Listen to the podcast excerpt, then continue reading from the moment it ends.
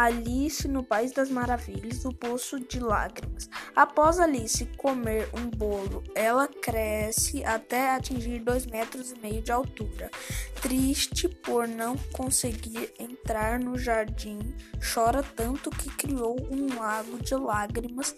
Um coelho que passará por Alice, ao vê-la tão grande, deixou cair as luvas brancas em e um leque que trazia enquanto fugia rapidamente. Alice os pegou do chão e começou e como estava com calor, começou a se refrescar com o leque, sem perceber, reduziu-lhe a altura. Felizmente, ela parou de abanar antes do seu desaparecimento total.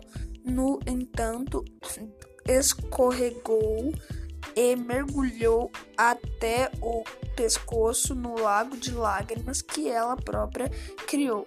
Nesse momento, encontra um rato que a ajudou a atravessar o lago. Na costa, encontrou muitas aves e outros animais, todos molhados, tentando encontrar uma solução para secarem o pelo e penas. Pro, pro, preocupados com as doenças que poderiam apanhar se continuassem encharcados.